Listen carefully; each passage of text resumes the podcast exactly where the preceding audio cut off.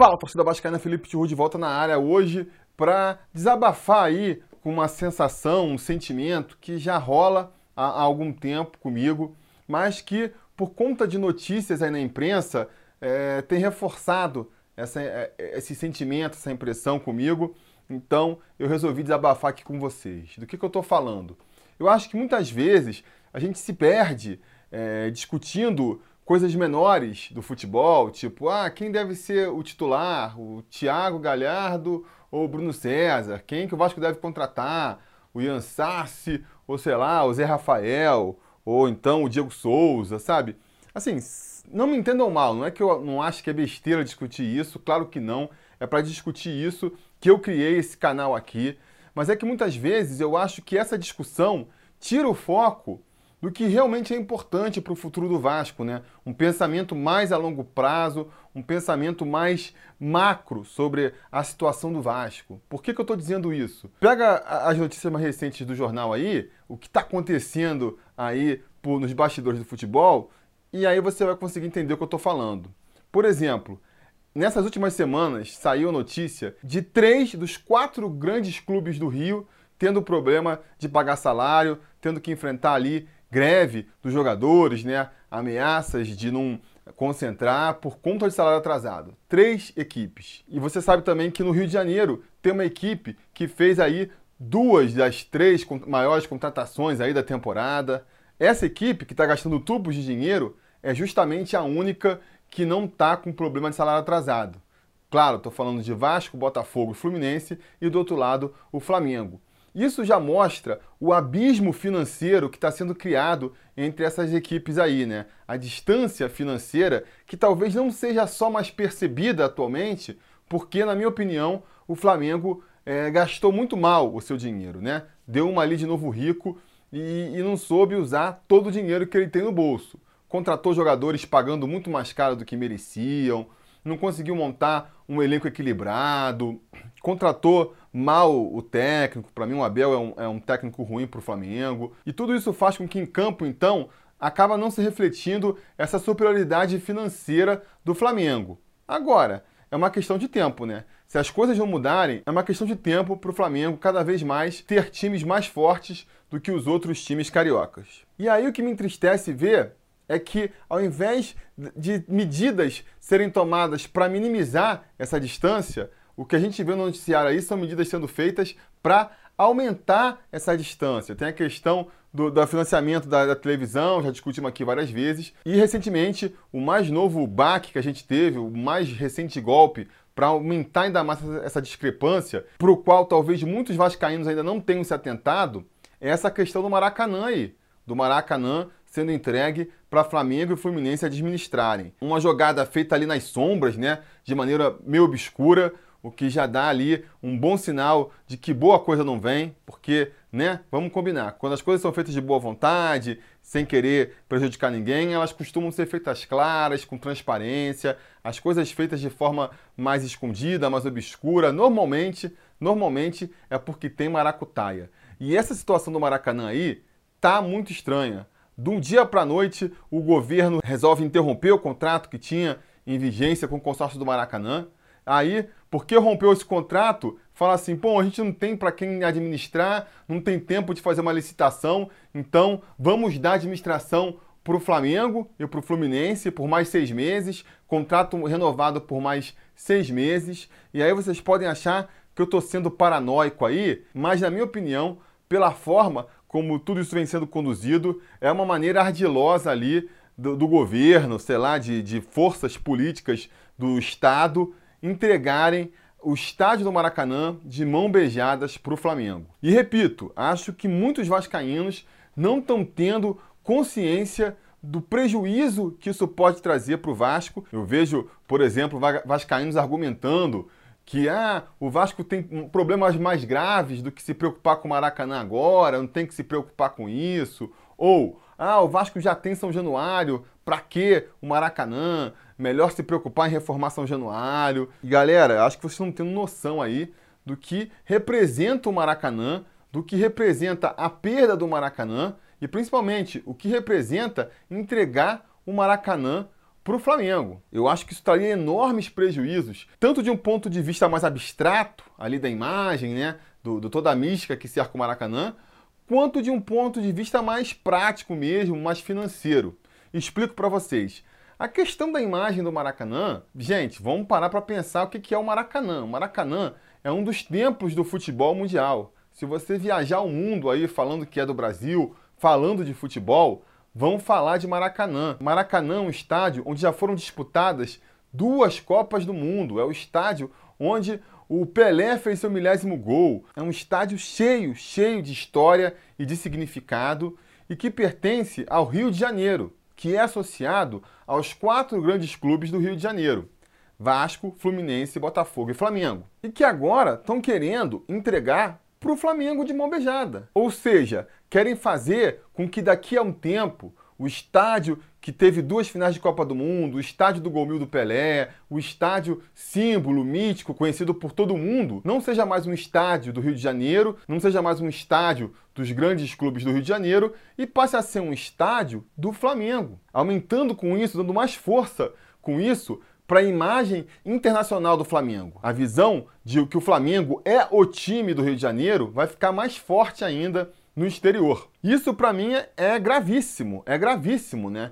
E se você não percebe, não acha que isso não vai acontecer, acha que eu estou viajando aqui, vamos então para uma questão mais prática: entregar de bandeja, sem custo nenhum, para o Flamengo um estádio de 60 mil, 70 mil lugares, bem localizado no centro do Rio de Janeiro, que, se bem administrado, tem um potencial enorme para gerar dinheiro, sem gerar nenhuma contrapartida, nenhum custo para o Flamengo. Pega outros times grandes aí do Brasil que tiveram que reformar seus estádios, sempre foi um sacrifício. O São Paulo, quando quis reformar o, o Morumbi, teve que diminuir seus investimentos é, no, no time de futebol por um tempão para juntar dinheiro para isso falando de uma reforma mais anterior. O Grêmio quis fazer uma arena nova, teve que abrir mão do, do seu estádio antigo, que era melhor localizado, teve que construir um estádio bem mais longe lá é, da cidade, dividindo também depois os lucros com a empresa que construiu, assim como o Palmeiras também construiu o Allianz Parque lá, estádio bem localizado, moderno, mas ao custo de ter que ceder ali a administração e, e a exploração da marca por 30 anos para a construtora que fez o estádio. E até mesmo os times que se beneficiaram aí de um evento extraordinário como foi a Copa do Mundo, tiveram que arcar com uma consequência, né? Prova disso é o Corinthians aí, que construiu a sua arena graças à Copa do Mundo, mas agora está todo endividado para pagar a, a sua arena. O Flamengo não. O Flamengo quer ganhar um estádio moderno, consagrado, é, conhecido no mundo inteiro de graça, sobre a desculpa de que eles vão agora, meu Deus, pegar o fardo de ter que administrar o estádio. Quer dizer, com um pouquinhozinho só ali de talento administrativo, vai ser mais uma fonte de renda para o Flamengo que os outros clubes não têm, para aumentar ainda mais a defasagem que existe entre Flamengo, Vasco, Botafogo e Fluminense. Uma ameaça para a qual os clubes parecem não se importar, né? O Botafogo fez questão de lavar as mãos, sair fora dessa disputa, não quer saber de Maracanã, quer ficar lá com o engenhão dele. O Fluminense, para mim, tá servindo de joguete na mão do Flamengo aí, topou essa condição aí de ser um coadjuvante na administração do Maracanã, na minha opinião, por motivos mesquinhos, é mais para poder ali dar uma resposta agora para o Vasco, permanecer com a arquibancada sul lá. Mas a longo prazo, para mim, também vai se sair prejudicado nessa história toda. O Vasco parece realmente o único que tem consciência aí do problema que vai ser entregar o Maracanã na mão do Flamengo. Tá tentando espernear aí, reclamar, ver o que pode fazer para evitar isso, mas eu também não sei até que ponto tem força política e econômica para reverter esse quadro. Ah, Felipe, você está exagerando, é uma administração conjunta entre o Flamengo e o Fluminense, é só por seis meses, não estão dando estádio para o Flamengo. É, pode ser, ainda não, né? Ainda não, mas eu aqui já estou entrando na teoria da conspiração, para mim tudo caminha para isso. Eles criaram essa desculpa aí como justificativa para entregar o Maracanã para a administração do Flamengo e do Fluminense. O Fluminense vive tomando prejuízo lá no, no Maracanã, já estava devendo uma grana pesada para o consórcio do Maracanã, vai continuar devendo, muito provavelmente agora, porque eles não conseguem encher o Maracanã. Então, mais cedo ou mais tarde, vai ser escanteado pelo Flamengo. O Flamengo vai ficar como o único administrador do Maracanã e a partir daí faz o que quer. Se quiserem botar um escudo do, do Flamengo lá no meio do campo, vão poder botar. Que nem o Botafogo fez lá com o Engenhão. E aí, essa foi uma outra crítica que eu ouvi também, né? Pô, se você tá na bronca porque o Flamengo vai ficar com o Maracanã, por que, que você não ficou na bronca quanto o Botafogo ficou com o Engenhão? Aí eu tenho que falar, né? Desculpa, mas primeiro, o Botafogo não é o Flamengo. E segundo, muito menos o Engenhão é o Maracanã, né? O Engenhão é um estádio novo, é, é, mais longe, de difícil acesso, não tem nem de perto o apelo que o Maracanã tem. Por conta disso, quando foi colocada ali a questão da administração do estádio, os outros clubes não quiseram, o Vasco estava satisfeito com o São Januário, e Flamengo e Fluminense já estavam de olho no Maracanã mesmo, então sobrou para o Botafogo ali. Eu acho que realmente para o Botafogo foi excelente. Os caras conseguem um estádio ali de mão beijada, sem ter nenhum custo para construir.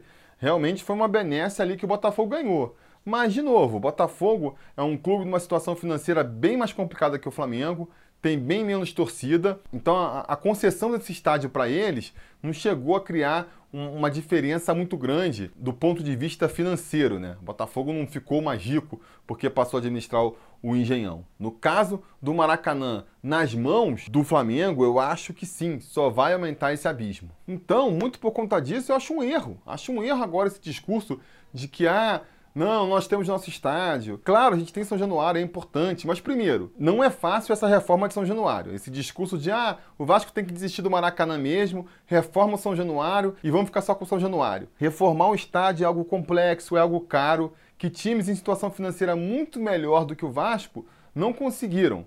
Vocês acham que o Vasco vai conseguir assim, de uma hora para outra, conseguir um estádio bom, um estádio grande, um estádio que possa render realmente lucro para ele? É difícil, é difícil. E mesmo que consiga, eu acho que não dá para abrir mão do Maracanã por todo o significado histórico que o estádio tem no imaginário do futebol mundial. É uma história do qual o Vasco faz parte, é propriedade do Vasco, vamos dizer assim, e que eu acho que não dá para a gente abrir mão para entregar de mão beijada para o Flamengo. Porque, repito, se a gente fizer isso agora, daqui a 20, 30 anos, o Maracanã vai estar completamente associado ao Flamengo, o Maracanã vai ser o estádio do Flamengo. E não é. O Maracanã não é isso, entendeu? Então, acho que é problemático. Agora, Infelizmente, eu vejo isso como um processo meio inevitável, né? Porque, repito, não vejo força nos outros clubes para se oporem a isso.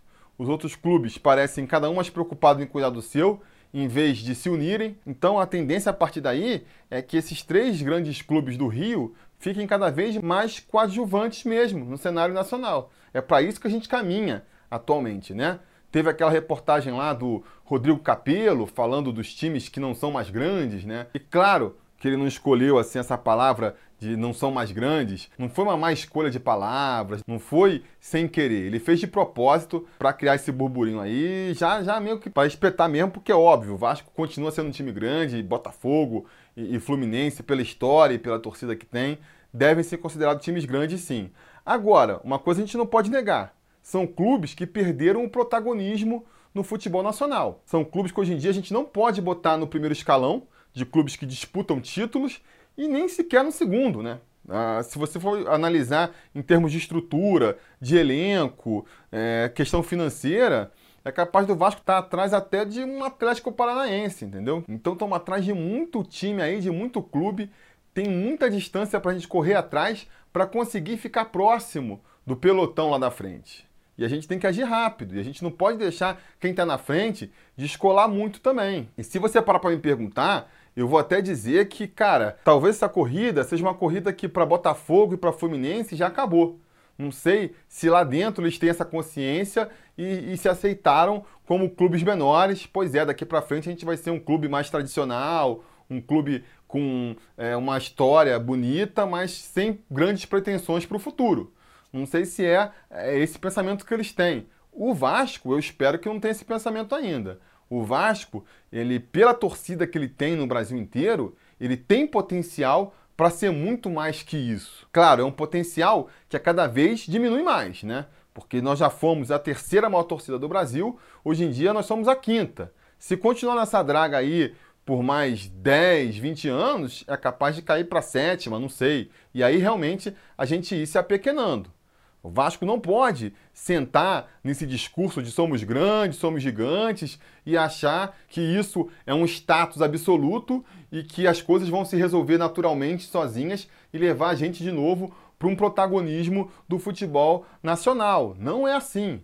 O Vasco tem muito potencial? Tem. Mas um potencial, se não é realizado, ele não significa nada. Você pega um cara altão, 2 metros e 10, maior força muscular, é um cara que tem muito potencial para ser um jogador de basquete. Agora, se ele, em vez de jogar basquete, for, sei lá, estudar engenharia, todo esse potencial dele não vai ser utilizado. Ou mesmo que ele resolva jogar basquete, se não houver uma dedicação por parte dele de aprender as técnicas do basquete, se esforçar, fazer uma academia, por mais que ele tenha o talento, por mais que ele tenha ali a, a forma física para ser um bom atleta, isso pode até trazer um diferencial no começo, mas com o passar do tempo, ele vai ficar para trás. Ele vai ficando para trás. Então a situação do Vasco hoje é essa. O Vasco me parece um clube que acha que as coisas vão se resolver sozinhas só porque a gente tem esse potencial gigantesco aí que conquistamos por muita relação de gente lá atrás, desde o começo da fundação do clube, e que de uns 20 anos para cá parece que se acomodaram, sentaram ali na, na grandeza do clube e achavam que isso por si só ia fazer o Vasco continuar a ser protagonista. E não vai, já está mais do que claro que não vai. Pô, Felipe, mas você não acha que o Vasco melhorou com o Campelo? Melhorou em relação ao Eurico Miranda, melhorou. A gente deixou de andar de ré para ficar parado, para andar a 10 km por hora. Só que os nossos concorrentes, esses caras estão correndo a 100 km por hora lá, lá na frente. A gente tem que correr a 110, 120 km por hora e mesmo assim vai demorar para alcançar lá. E a cada minuto que passa que a gente não acelera isso, a gente vai ficando mais para trás, vai ficando mais para trás.